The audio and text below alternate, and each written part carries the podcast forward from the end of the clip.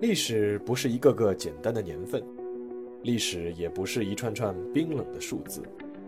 历史不仅有深度、有厚度，其实也有温度。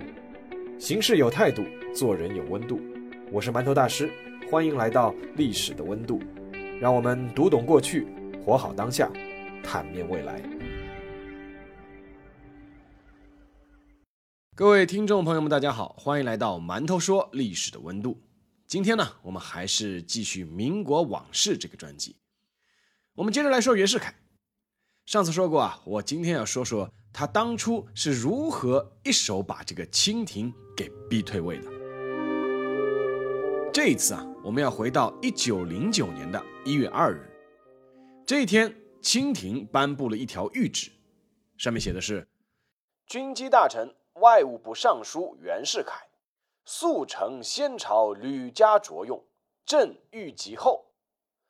不意袁世凯现患足疾，步履维艰，难胜职任。袁世凯诸疾开缺，回籍养科，以示体恤之意。这段谕旨什么意思呢？简单来说，就是袁世凯，你原来呢是很受恩宠的，但是呢，你现在脚不好，回家养病去吧。没错，这一天。五十岁的袁世凯遭遇了人生中的一个转折点，但之所以要选这一天来讲，是因为如果这场逼宫大戏不从这一天开始说的话，就索然无味了。先来说说袁世凯为什么会被免官，就是因为当时的摄政王载沣。载沣是谁？末代皇帝溥仪的父亲是也，但他同时还有另外一个身份，光绪皇帝的异母弟弟。那么他和袁世凯有什么仇，有什么恨呢？啊，因为戊戌变法。一八九八年的九月十八日，变法维新派陷入绝境，走投无路的康有为等人把最后的希望寄托在了当时已经开始小站练兵的袁世凯身上，希望他能够派兵包围颐和园，杀死慈禧太后和当时的直隶总督荣禄。其实啊，这也体现出了维新派当时天真的一面。以当时袁世凯手里的那点兵，要去对抗荣禄掌握的军队，无疑是以卵击石。袁世凯原本就不赞成维新派激进的一些做法，又怕维新派失败后供出自己受到牵连，最终呢，他回到了天津，向荣禄禀报了这件事情。关于袁世凯告密才引发慈禧太后发动政变这个说法，史学界一直是有争议的。从时间前后上来看，似乎是对不上的。而从逻辑上推断，也有可能是慈禧上台在即，袁世凯呢怕受到牵连，才向荣禄去告的密。他并不是造成维新派政变失败的元凶，但是无疑加重了维新派之后遭受的惩罚。慈禧重新上台以后，开始软禁光绪，直到后者抑郁而终。告密这件事情作为另一个分支啊，这里就不展开了。我们回到摄政王载沣。一九零八年十一月十五日，中华帝国发生了一件大事，慈禧驾崩了。老佛爷去世的消息传来以后啊，袁世凯是呆若木鸡。慈禧是提拔他一路上升的大靠山，而更让袁世凯头疼的是，即位的皇帝溥仪的父亲载沣其实一直对他是怀恨在心。载沣认为是袁世凯害死了自己的哥哥，也就是光绪帝，他要报仇。最早。载沣是想杀了袁世凯的，这倒也不仅仅是因为兄弟之仇，更是因为袁世凯当时作为一个汉人，官拜直隶总督。啊，这里要说明一下，由于直隶省啊是地处荆棘之地，所以历来是清朝九大总督之首。啊，袁世凯的这个前任啊有曾国藩，有李鸿章，所以说这个位置是非常重要的。那再加上袁世凯是演练新军，权倾朝野，已经对满清政权构成了巨大的威胁。当时载沣连杀袁世凯的办法都已经想好了，劝住载沣的是当时的军机大臣张之洞。张之洞劝载沣说：“袁世凯可以革职，但是呢，杀了不妥。为什么不能杀袁世凯？就是怕袁世凯手里的北洋军发生兵变，所以就有了本段开头那封以莫名其妙的足疾免去袁世凯官职的谕旨。”袁世凯的一条腿确实受过伤，略微呢有一些跛，但是哪里会到步履维艰的地步呢？当然了，袁世凯也知道其中的奥妙，任命，离京。故事当然不会结束，好戏刚刚开始。两年之后，一九一一年的十月十日，武昌枪响，革命烽火点燃。十月十一日凌晨，清廷得知武昌发生兵变，载沣震怒，要求派大军镇压起义。军队呢，当时清朝倒还是有一些的，但是呢，谁来统领呢？数过来数过去，最后选中了当时的陆军大臣英昌。英昌是满洲正白旗人，当时是五十二岁。他曾经出任过大清帝国驻德公使，做过北洋武备学堂的翻译。接到让他带兵去平叛的旨意之后，英昌说了一句话：“他说，我一个人马也没有，让我到湖北去督师，我倒是用拳打呀，还是用脚踢呀？”一个堂堂大清帝国的陆军大臣竟然说出这样的话，但是确实也是事实。那么，大清帝国费尽心力培养出来的北洋新军，到底听谁指挥呢？当时有一句话，很多人都知道，这句话叫“北洋新军只知袁公宝，不知大清朝廷”。袁公宝说的就是曾被封为太子少保的袁世凯。于是。内阁总理大臣奕匡和协理大臣徐世昌启奏摄政王载沣说：“还是用回袁世凯吧。”载沣拍案而起：“袁世凯是我好不容易赶出权力中枢的，他徐世昌和袁世凯一向关系好，倒也罢了。你奕匡是皇族，怎么也如此不识大体？是被袁世凯用钱喂饱了吗？”其实载沣这个推断也没有错。因为袁世凯是长期用重金贿赂一匡，朝廷上下没有人不知道。好吧，那么不用袁世凯，继续用英昌吧。但是英昌连最起码的军队开拔都指挥不动，南下讨逆的部队大多数是北洋新军，行进速度极慢，走三步停两步，消极怠工非常普遍。大部队进入河南境内以后，居然就停止前进了。这边朝廷的讨逆军行动迟缓，那边在湖北军政府的感召下，南方各省不断宣布独立。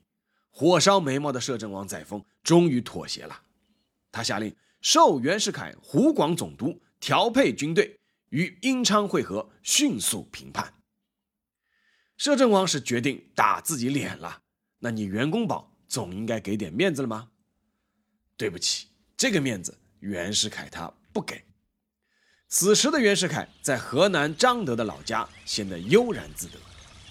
袁世凯住的环上村，有一条环水流过，他就自称是环上老人，经常召集亲朋好友饮酒赋诗，还专门弄了一套蓑衣，扮作渔翁的样子，在一条小舟上面请专业照相师拍了张照，取名叫“烟蓑雨笠一渔翁”，然后呢授意让人发表在报纸上。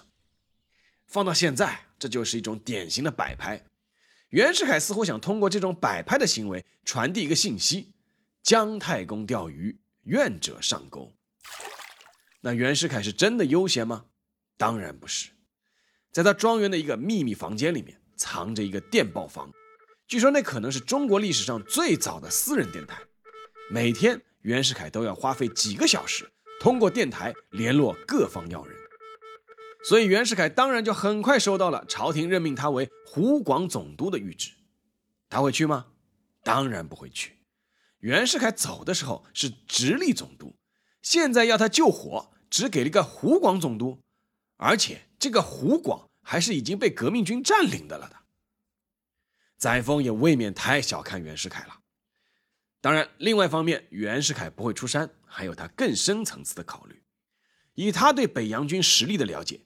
打败革命党其实是毫无悬念的，但是平叛了革命党对他袁世凯有什么好处啊？无非再演一次狡兔死，走狗烹而已。于是袁世凯回了一封信，很长，但其中有一句话是：“理应恪遵谕旨，训复事机，微臣救患足疾，迄今尚为大愈。”什么意思呢？就是你当初不是说我脚不好，打发我回老家吗？哎，那么好，现在我脚还没有好，还想待在老家，这总行了吧？然后呢，那封信里还有一句话，叫“疑似稍可支持，即当立即就到”。什么意思呢？就是只要我稍微好转，就立刻来报道。他既不明确回绝，也不明确答应。说穿了，袁世凯就是想传递一句话过去，哪句话呢？就是不好意思，你开给我的价码，我不满意啊。对清廷而言，局势还在不断的恶化。十月十七日，被推举为湖北军政府都督的黎元洪正式亮相，南方各省响应一片，眼看革命成果就要被坐实了。十月十九日，英昌指挥的北洋新军在汉口郊区与革命军接上了火，一触即溃。载沣只能再退一步，下令所有的南下的部队，包括英昌的部队，通通都归袁世凯指挥。十月二十日，徐世昌奉奕匡之命来到了张德，恭请袁世凯出山。此时的袁世凯已经是看清了局势，再也不得了便宜还卖乖了。他抛出了自己出山的六项条件：第一，明年召开国会；第二，组成责任内阁；第三，宽容参与此次兵变的人；第四，解除党禁；第五。必须要有指挥水陆各军和关于军队编制的全部权利。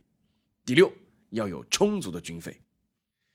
看这六条就可以看出袁世凯极为清爽的思路。第一条和第二条是要讨好当时的立宪派，第三条是要讨好革命党，第四条要争取社会舆论，第五和第六条就是要问清廷要兵要钱。一时之间，清廷他不敢答应。二十三日。统帅北洋军的袁世凯老部下冯国璋面见袁世凯，请教下一步行动方针。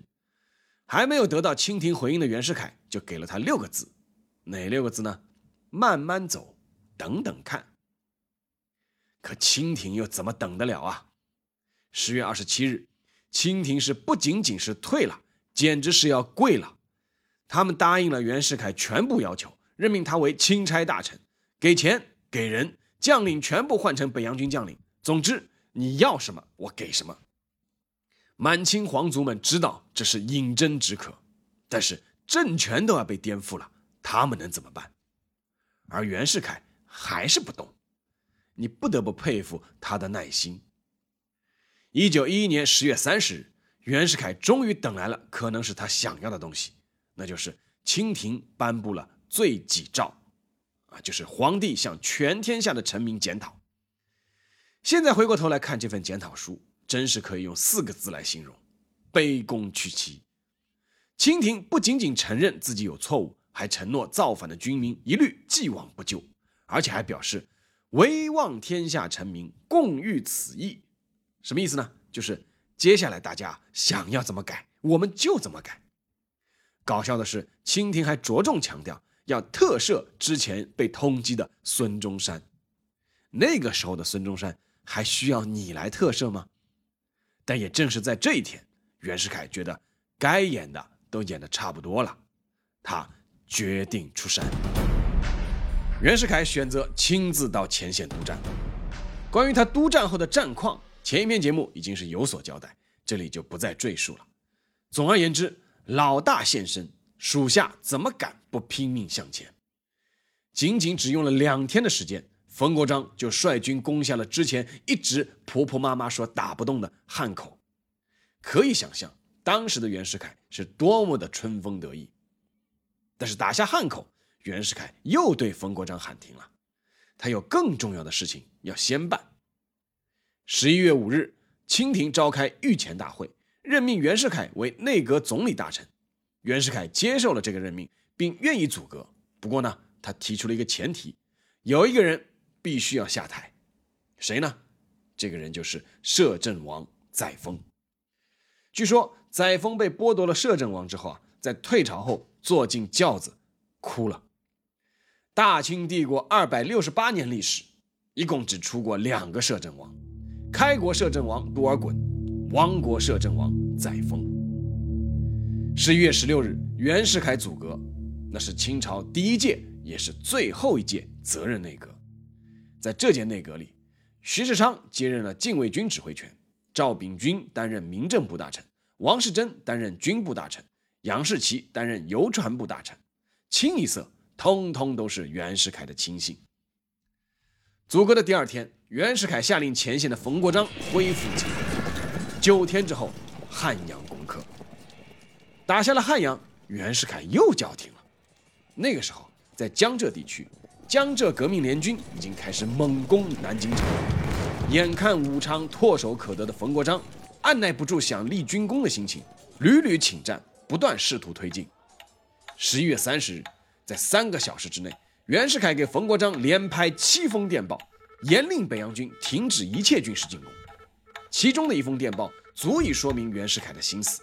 那封电报说：“不得汉阳。”不足以夺明君之气，不失南京，不足以寒清君之胆。换句话说，无论是革命军还是清廷，都只是袁世凯手上的筹码而已。他需要用这边压那边，两边都要维持住，才能实现他的野心。什么野心？就在十一月，袁世凯已经和他交往多年的英国公使朱尔典达成了默契，立即停战，清帝退位。袁世凯当大总统，所以袁世凯就开始和南方的革命党议和了。关于这个议和的过程，教科书上有许多叙述，这里就不详述了。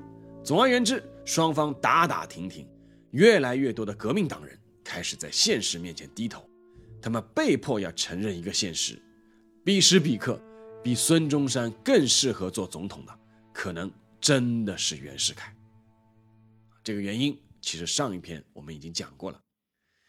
那在这些人里面，比较摸不着头脑的倒是前线的冯国璋。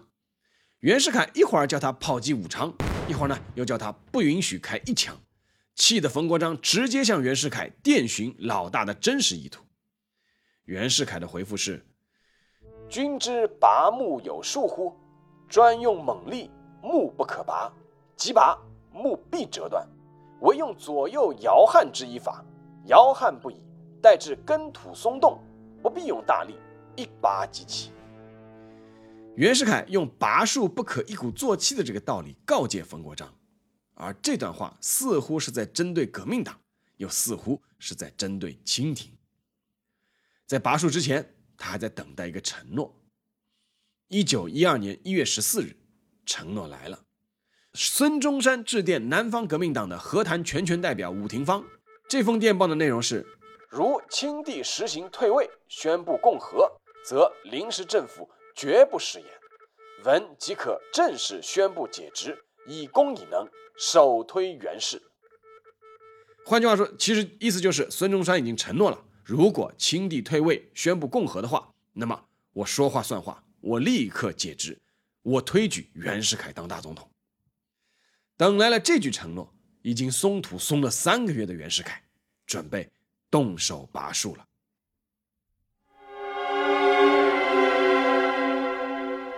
历史真的很会开玩笑。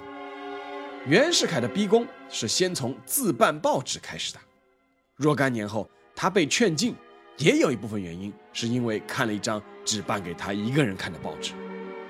在那段时间。袁世凯每天都派人往宫中送报纸给隆裕皇太后，而那张报纸的所有编辑和记者只有两个人，他还有徐世昌。这张所谓的报纸每天刊登让隆裕皇太后心惊胆战的消息，比如孙中山带回来了三艘军舰，华侨捐资建造了十多艘军舰，舰队已经陈兵威海卫军港，马上就要进攻天津和北京。袁世凯知道小皇帝是没用的，首先要下注皇太后，然后就是要再想办法对付那些皇亲贵族。那些贵族嘴巴上倒还说的挺像样的，他们说八旗子弟世受国恩，断不忍坐视君主逊位，予以铁血相见。让已经习惯提笼斗鸟的八旗子弟铁血相见，别开玩笑了。袁世凯也不和他们啰嗦。而是让手下以江贵提为首的十五位北洋将领发表了一封联名通电，大致意思是说，南方革命党要求共和，但我们北方十多万将士是支持君主立宪的，就是还是会保住皇帝的。但是现在军饷一直没有发，听说现在外国银行存在皇亲国戚那边的钱啊，有三四千万呢。那么请拿出来作为军费，共度国难。袁世凯的意思很明显，你们不是要喊着保卫皇帝、铁血相见吗？没问题，来来来来来，先把你们的钱捐点出来吧。很多权贵就此闭口不言战，但是还是有人试图做最后一搏的，以皇室宗亲梁弼、蒲伟等人为首，组成了宗社党，坚决反对清帝退位，要求决战到底。这时候，两场关键的刺杀帮助了袁世凯。第一场刺杀针对的就是袁世凯。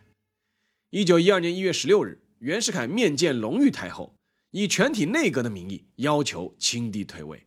他甚至还搬出了法兰西革命史，暗示隆裕太后千万不要像路易十六一样，最后被送上断头台。